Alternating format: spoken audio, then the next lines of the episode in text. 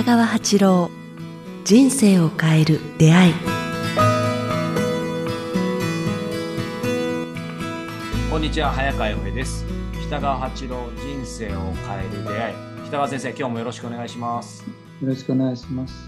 さあ、えー先週のエンディングでですね,、えーね9月に断食会、まあ、また後できちんとご案内しますが、えーやるということでそのと時のね、えー話から断食ということで、えー千葉のね、えー断食会で、えー参加された方が、えその後、えー21日間断食を、え介してですね、えとても嬉しい、えま、奇跡が起きたということでお便りをいただいてますので、えご紹介したいと思います。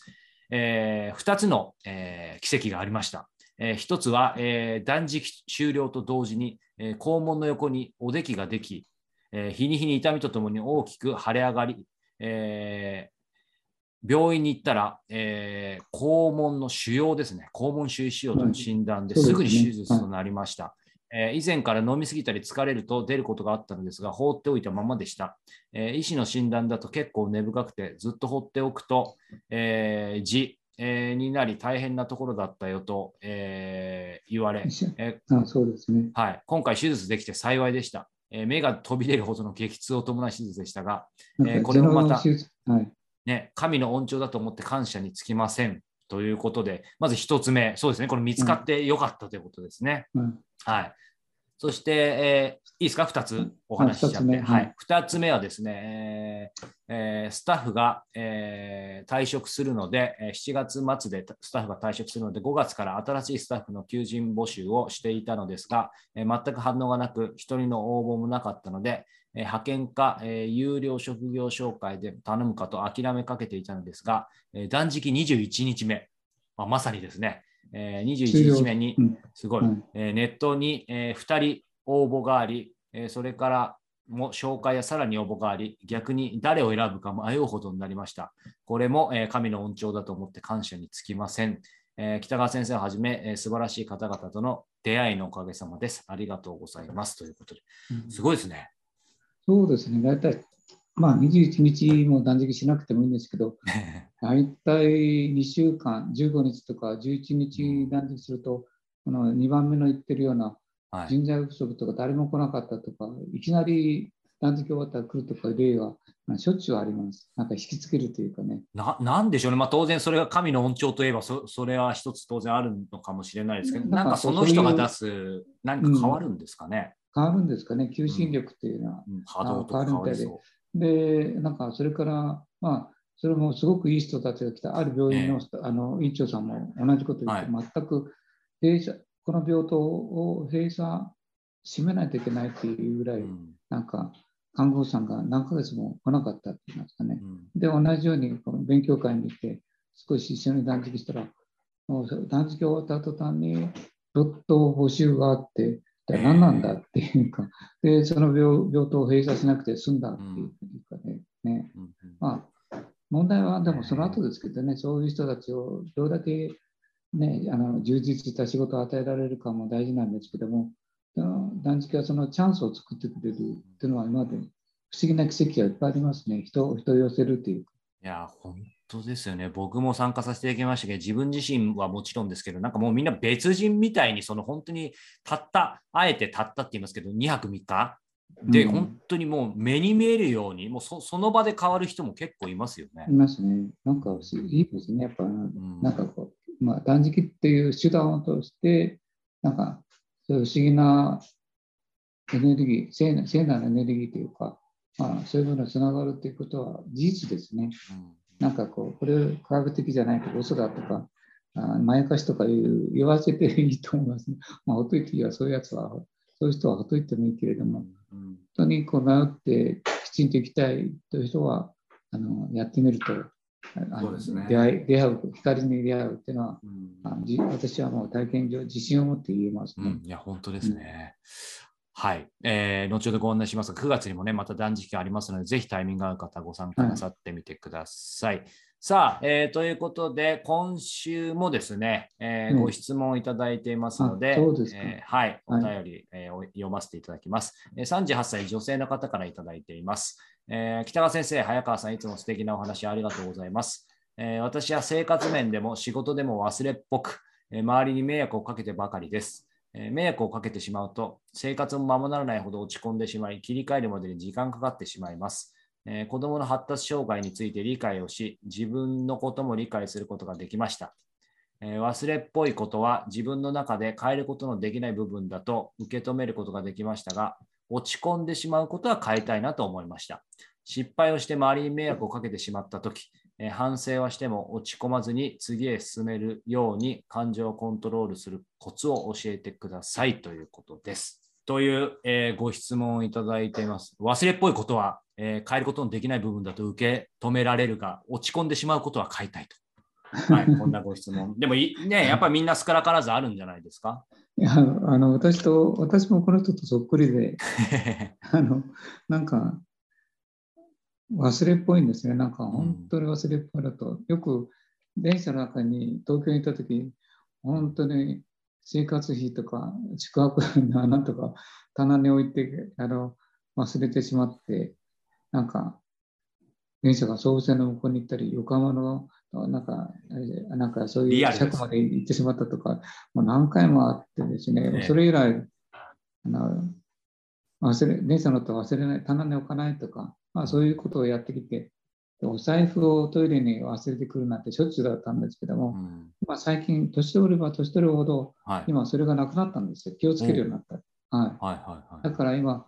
あのまあ昔よりも昔の方がひどかったですね。30代、40代、えー50代の初めまではねしょっちゅ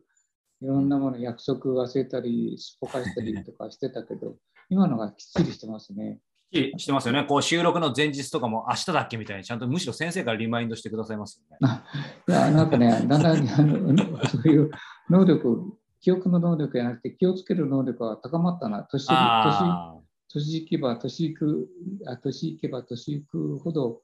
なんかそういう能力高まりましたねだから全くここ数10年間20年間以上はあのそういうすっぽかすことやあれは一切なくなりましたねー。素晴らしい。でもなんか忘れっぽいということを意識するだけで、でもこの方もね逆に意識できてるということで、なんかちょっとずつは変わ変わるかもしれないですよね、はい。まずそもそまあ、も。私は忘れっぽいだから気をつけるってなやってますね。うん。うん、自分は忘れっぽいことをおっちょこちょいっていう言葉があるんですけど、おっちょこちょいで忘れやすいし、うん。だからメモを取るとか、はい。あのそうですよね。はい、はい、あのあかっていつも同じ場所に、うん前はメモを取ってどこにやったかわからないメモを探してたんですけども、あのね、旅館さんがそうだったみたいですね。メモをして、はいこれは旅館の遊ぶな、これは旅館のメモとか言ったのを忘れてるって言いますかね。だから、だからメメモしたことを意味ないとかいうのがいま未だに旅館さんのメモというので残ってるんですけども、うんまあ、同じですよね。周りに迷惑はもう今かけないようにこう。でも、落ち込むほどお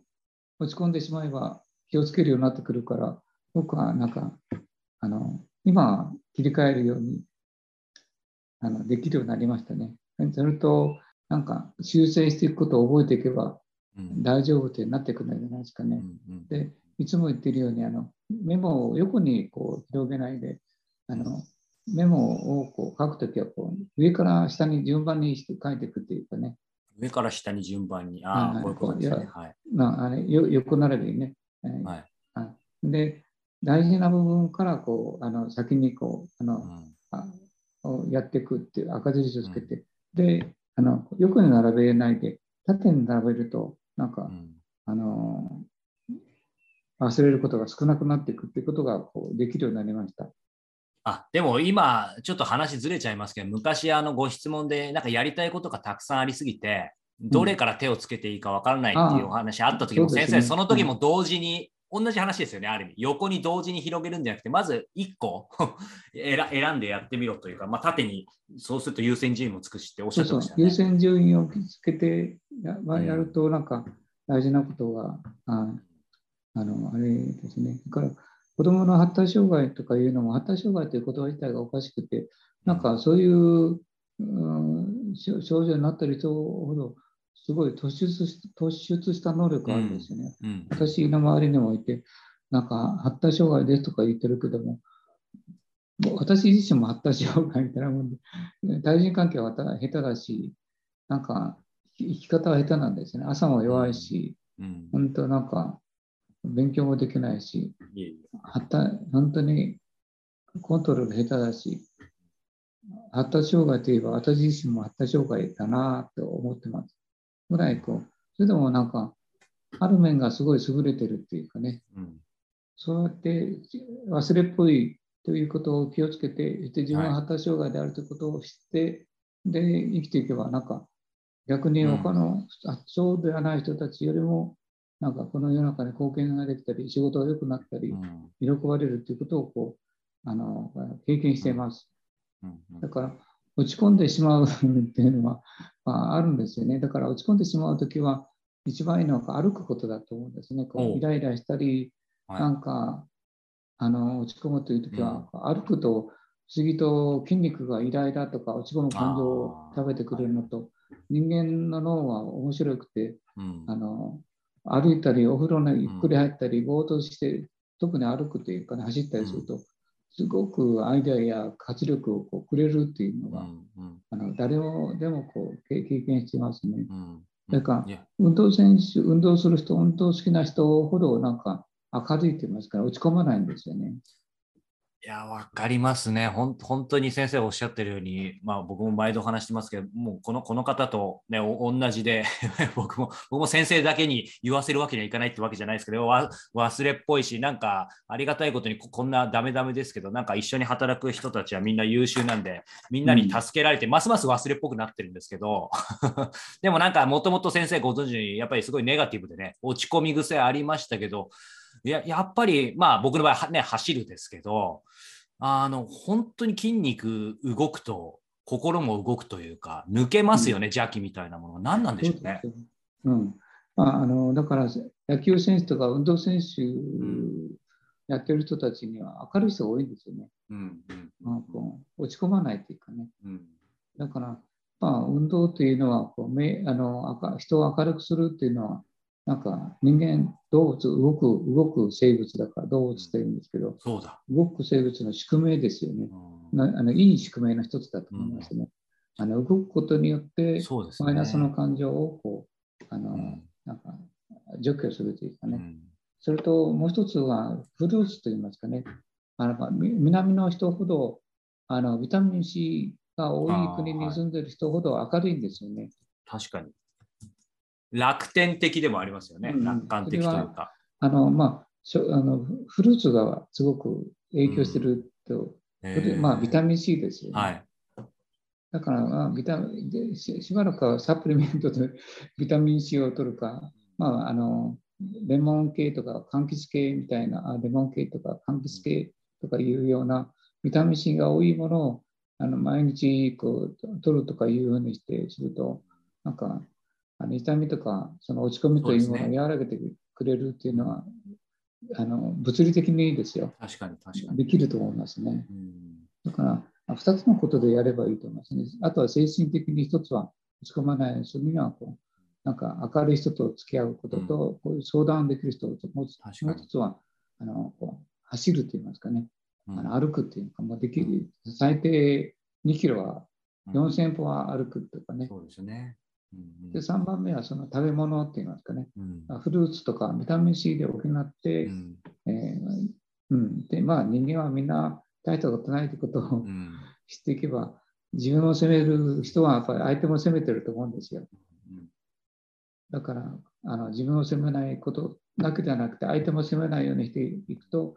あの打ち込みがなくなってくるし、世間が広まってくるし、そうですね。作ってくれる人が、共鳴する人がたくさん出てきて、うん。仲間が増えるから、うん。ああの自分はどこ、あの自分はどこに行ったんだろうということを、うん。やがて何年後、まあ2、3年後には経験すると思いますね。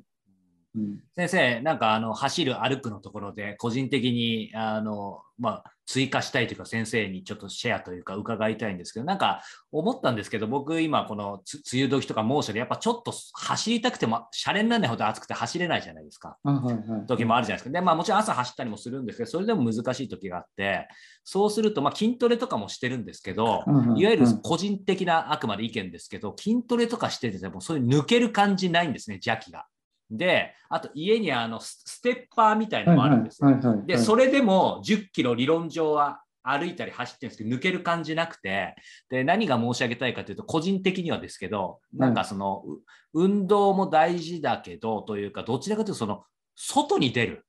あの、いわゆるまあ先生がおっしゃってる、多分歩くっていうのははい。散歩も、やっぱりその、室内もいいんですけど、で、この方も多分お子さん育ててるなかなか難しいかもしれない。ちょっとの時間、まあ逆に極端な話、本当に5分